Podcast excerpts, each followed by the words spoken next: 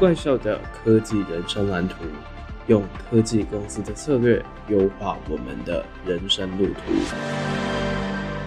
欢迎加入怪兽科技公司，我是王正浩。今天又到了我们新年的新节目，没有错，祝大家新年快乐，好运龙中来。那铺梗铺很久啊，这集我们终于要谈很久没有来聊到的硬科技，也就是半导体产业了。那要谈半导体啊。很多的人，尤其是年轻人，大概只知道护国神山就没了。虽然我们在怪兽科技公司第一季有完整的针对 IC 的上下游设计，直到封装曾经讲解过，但是我相信很多人应该还是不太明白，是说，诶，这个半导体本身到底跟我的关系在哪里？那究竟半导体为什么会是台湾非常重要的武器？中国为什么要打击他们的网络巨头蝙蝠侠 Bat，强调半导体的发展呢？很多人可能看新闻就会看到了，台积电掌握二纳米的先进制程，又或者是说最先进的晶片九成以上是由台积电制造，而美国在全球晶片制造的市占率也只有百分之十二，就会觉得是说台湾半导体的市占率很高。但是其实呢，台湾企业主导了先进代工跟封测，而记忆体是韩国掌控之外，其实不管是 EDA，也就是电子设计自动化工具，又或者是 IC 设计啊，IDM，一直到设备材料，美国呢都是最主要的供应商。而且不要忘了，我们介绍过这么多间科技公司，大概你会发现一个规则，就是这些巨头几乎都是美国来的。而且全球独角兽最多的新创公司，不断的推出从物联网到自驾车这些用途 AI 晶片的，到底是哪里人呢？还是美国人嘛？所以美国的重要性，当然在整个晶片产业当中，它还是最主要的关键。那如果你是跟着我们怪兽科技公司一路听下来的人，你大概可能会想说，诶，前面不是才谈科技大历史，怎么今天又换成半导体呢？那其实要谈科技大历史的原因是说，我们很常讲说，哦，现在的变化非常快速嘛，但是真的有那么的快吗？这就让我想到过年的时候，我看了一本书，叫做《长盛思维》。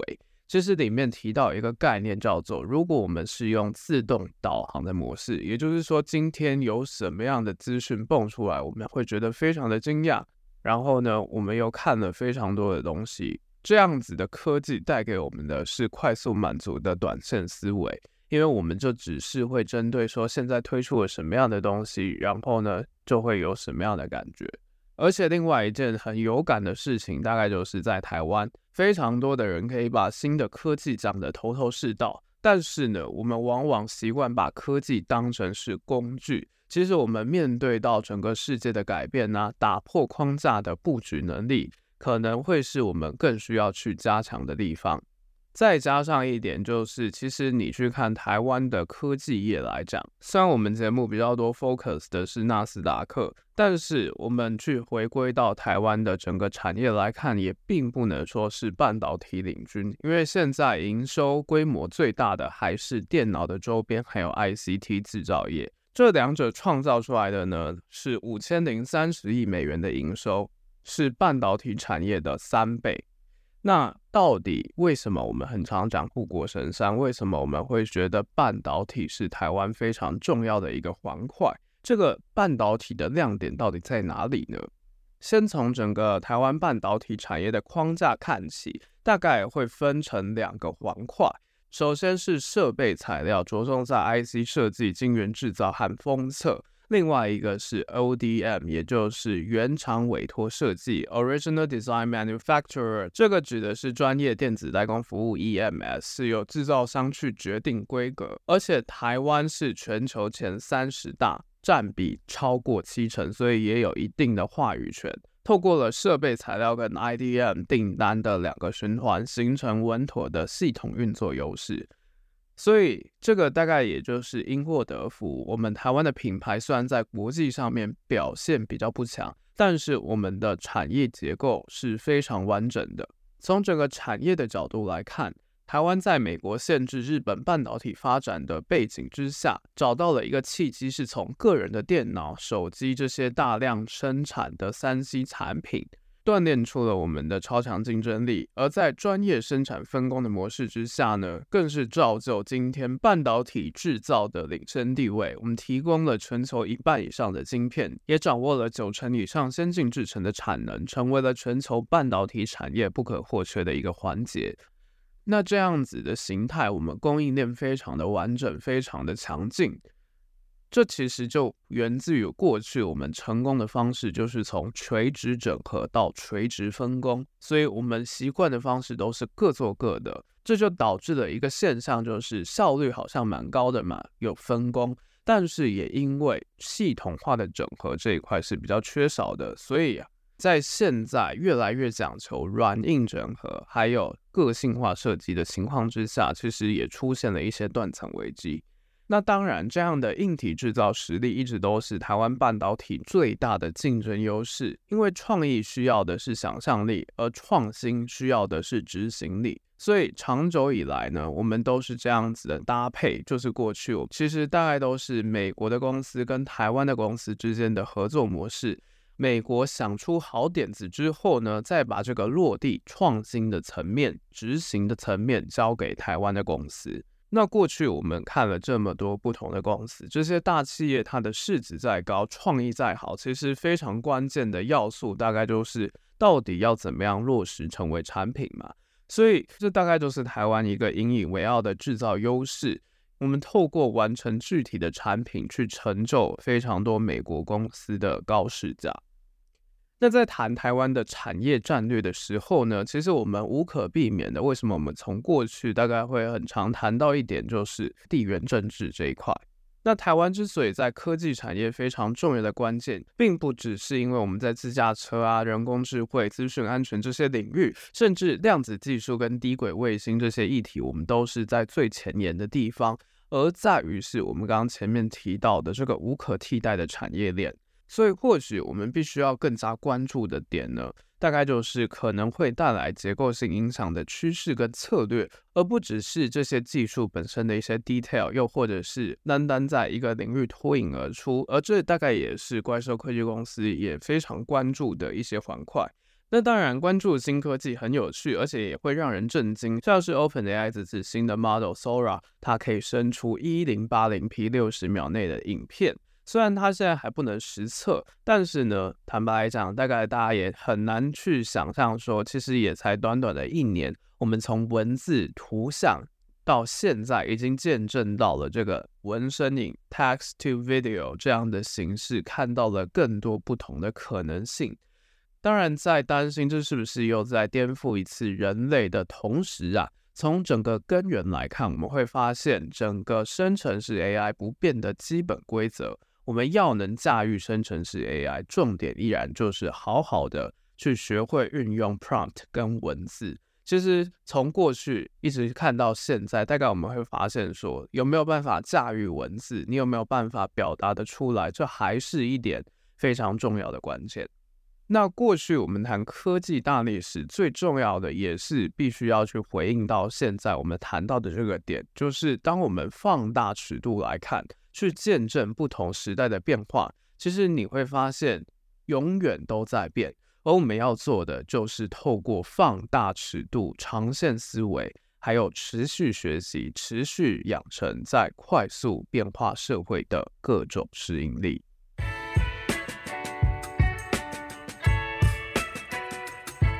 前面我们谈到，如果说科技大历史的两条主轴是能量和资讯的传播。AI 晶片呢，其实又带动了两个产业趋势，一个是软硬整合，另外一个是产业整并。像是以 NVIDIA 来说，它在 GPU 和 CPU 伺服器上的竞争来说，它脱颖而出的关键其实就在于它使用了 CUDA 统一计算架构的软体平台，去搭配它旗下的 GPU 图形处理器。透过软硬整合的方式来创造出更好的使用效率。那老黄其实也讲过一件事情：AI 会吃掉软体，而软体将取代硬体。这点其实，在 ChatGPT 出现之后呢，我们就会观察到人工智慧新创的企业正式进入大灭绝时代。像光是 Google 出了什么样的东西，OpenAI 就会接连又推出什么样更猛的东西。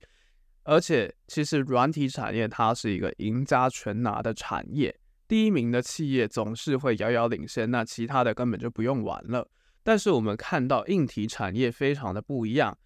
这种客户分散公园的硬体制造业，因为独占的利润比较少，而且我们也晓得一个晶圆厂真的特别的贵，大部分的产业都是采用 fabless 的无晶圆厂模式，而这种方式创造出来的大量技术劳动力的需求，反而在现在软体非常蓬勃的年代，硬体这些晶片的需求。硬体的需求，甚至你从国际的竞合关系来看，其实硬体制造业都有它不可以忽视的地方。那从数字来看，我们台湾的重要性大概可能会比较有感觉。整个半导体产业在二零二二年全球的产值已经达到了五千七百三十五亿美元，大概是新台币十七兆。而台湾整个半导体的产值则是达到了一千六百二十三亿美元，大概是四点八兆。这个四点八兆在十七兆里面呢，台湾的整个产值大概就占了全球半导体产值的二十八点三趴。那这到底对现在的人有什么样的意义呢？其实我们从人类文明来看。工业时代进步到数位时代，从个人电脑、手机一直到物联网，AI 和量子技术到底会怎么样去演变呢？我们去看整个半导体的大历史，你就会发现，我们从 IT 啊网络一直到 AI 深度学习，半导体技术从储存资料的记忆体晶片，用来运算的逻辑晶片，到主要用在伺服器啊资料中心，一直到边缘设备的 AI 晶片 ASIC。网络巨头呢，用他们手上掌握的数据，还有各种应用的场景，其实都在积极去研发自己的 AI 晶片。那到底 ASIC 是什么呢？其实它是一种客制化的特殊应用逻辑晶片，它跟我们前面讲的 GPU 算是一种相对性的概念。GPU 它是比较贵，但是它是通用的形式，而 ASIC 它是有一个特强，其他比较弱的形式。像 NVIDIA 强的点大概就是在于它的 GPU，但是 GPU 特别的贵，所以呢，ASIC 就变成是另外一种替代的方案。那 NVIDIA 也是想要涉足 ASIC 这一块去吃掉这一部分的市场。但是不管怎么样，其实我们在看到不管是各种的 AI 晶片，就会观察到产业的整个竞合关系还是快速的演进，而去了解到这些趋势，了解到这些的发展，只会越来越重要。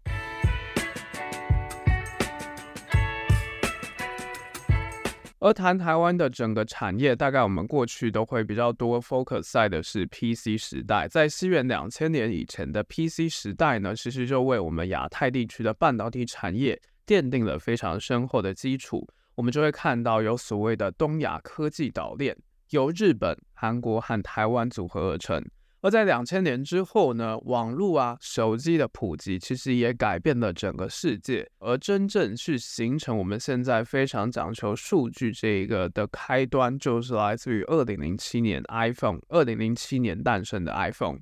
过去我们就会说，Data is the new oil，数据是新的石油。有一个词就特别的夯嘛，大数据 （Big Data）。像是很多人就会讲来，诶，中国这个国家，它明明银行不普及，到底为什么会直接跳到所谓的行动支付，然后发展得更好呢？那中国的优势呢，又在于是说它的人口特多嘛，十四亿的人口，人多数据多，训练出来的资料越多越好，这个是大数据给我们的一个特性。但是随着数据越来越多，其实我们反而要回过头来看另外一件事情，就是人类的同理心还有人类学的观察变得更加重要。这什么意思呢？大概就是我们现在更讲求机器学习的当下，我们不能只靠大数据，也必须要去懂 rich data 还有 deep data，更不能忘了这个小数据，因为个性化的小数据。只会越来越重要。我们都得明白，人性受到欲望还有情绪的力量驱使，而这个人性大概也是我们去看大数据非常难看出来的。这些个性化比较小的东西呢，还是得留意。而不管是 IT 网络，一直到现在的 AI，它背后非常重要的底层其实都是半导体嘛。尤其我们在进入到物联网时代之后，从前端、终端的设备、后端的资料中心，一直到串联各种数据的网通设备。半导体的产品将会无所不在，而这大概也是我们在看待科技当中非常重要。之所以没有办法去忽视半导体这一块，虽然它对于初学者来讲并不是非常的好懂，但是呢，有一句话是这样讲的：“得半导体者得天下。”半导体产业它甚至是左右未来国力发展的制高点。那前面帮大家简单补完背景资讯之后呢，这集其实我们要谈到的是半导体的八强。那讲到半导体八强，我们毋庸置疑大概就有几个国家嘛：美国、台湾、韩国、日本、欧洲、中国跟印度。其实第一季的时候呢，我们就有谈过美中贸易战的本质，其实演变到最后是科技战。虽然中国被美国封杀，但是中国找到了一个突破口，就是电动车嘛。但是呢，中国能不能成为 G2 之首的整个关键，还是要看它在晶片战的状况。那另外，除了这些已经站稳脚步的选手们，还有一些新兴的国家，像是墨西哥，尤其是在电动车的领域，它透过了量产制造带来了半导体的需求；又或者是说越南，甚至是澳洲、加拿大，他们有能源的优势；又或者啊，还有现在有十多座晶圆厂的新加坡。也不能忘了，马来西亚在整个封测产业当中也有它一定的基础地位。那在整个科技业的发展进程当中，最关键的点，大概也是为什么台湾非常幸运的点，就在于是我们的硬体供应链是一个非常强劲的后盾，甚至可以这样讲，写下改变人类文明的戏骨传奇，其实也就是来自于我们台湾的整个硬体供应链。我们在中国啊、越南、泰国、印度建立了全世界的生产基地，这其实都是台湾的电子业在整个全球半导体和 ICT 供应链当中非常重要的地方。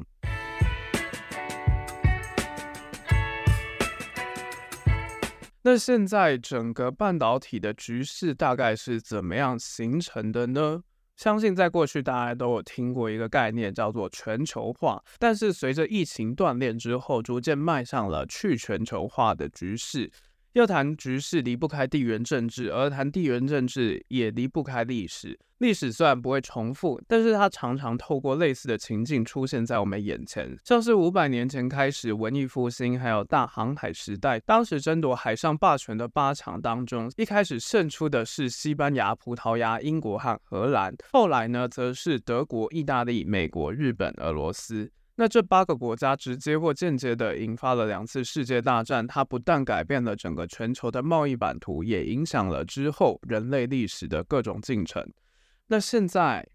不论是后冷战、全球化、半导体，甚至我们不得不面对的 ESG 这样的议题，其实也开启了新的科技时代，它带给了我们全新的一次挑战。在过去，美国是全球经贸游戏规则的制定者，当然就会希望在未来大家依照它的游戏规则来走。但是，之所以我们会讲 G2，也就是美国、中国所制定的全球规则，中国想要的是当老大哥，绝对就不会只是想要待在美国的规则底下，他想要透过的是他庞大的人口优势，去串联手机跟电动车领域。切入不管是人工智慧啊、量子技术，还有卫星通信领域，去挑战美国经营了非常久的世界霸权。那当然，美国也不可能容许这种事情发生，也就变成了现在两场 G2 透过科技争霸的形态。那在这样子 G2 的游戏规则之下，不管是从地缘政治又或者是产业的竞合角度来看，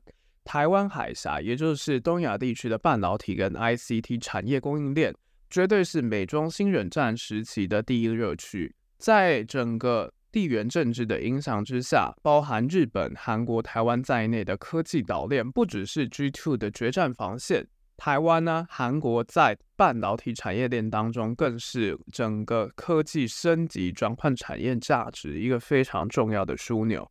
而对于中国崛起，西方世界包含美国、加州、欧洲，过去其实只要盯着这个成长最快的中国市场，但是现在因为整个地缘政治的影响，中国的资讯开始出现了质变。在这样新的政治氛围之下，Chip Four 诞生了，也就是我们第一季谈过的晶片四方联盟。拥有深厚半导体基础的台湾、日本跟韩国和美国形成了联盟，而这个也是整个半导体争霸赛当中非常重要的看点。那到底整个未来的走向是什么呢？中国现在讲求的是去美化，不照美国的游戏规则走，而从全球化过渡到去全球化当中，势必台湾又会有新的风险产生。而过去我们非常拿手的 IC 产业，在 AI 浪潮之后，越来越讲求个性化，越来越讲求软硬整合的情况之下，未来的机会到底在哪里呢？就请继续锁定怪兽科技公司，我是王正浩，大家拜拜。这集就这样结束了，还听不过瘾吗？别忘了订阅、分享你听完的心得，还有推荐这档节目，追踪怪兽科技公司的 IG 粉砖，上面还有重点短片，赶快到怪兽科技公司 Vocus 沙龙解锁付费文章。还有还有，订阅免费的怪兽双周快报，每两周一则科技时事和两本思考书斋。社会变得再快，你还是可以拥有超强适应力，成为大神兽。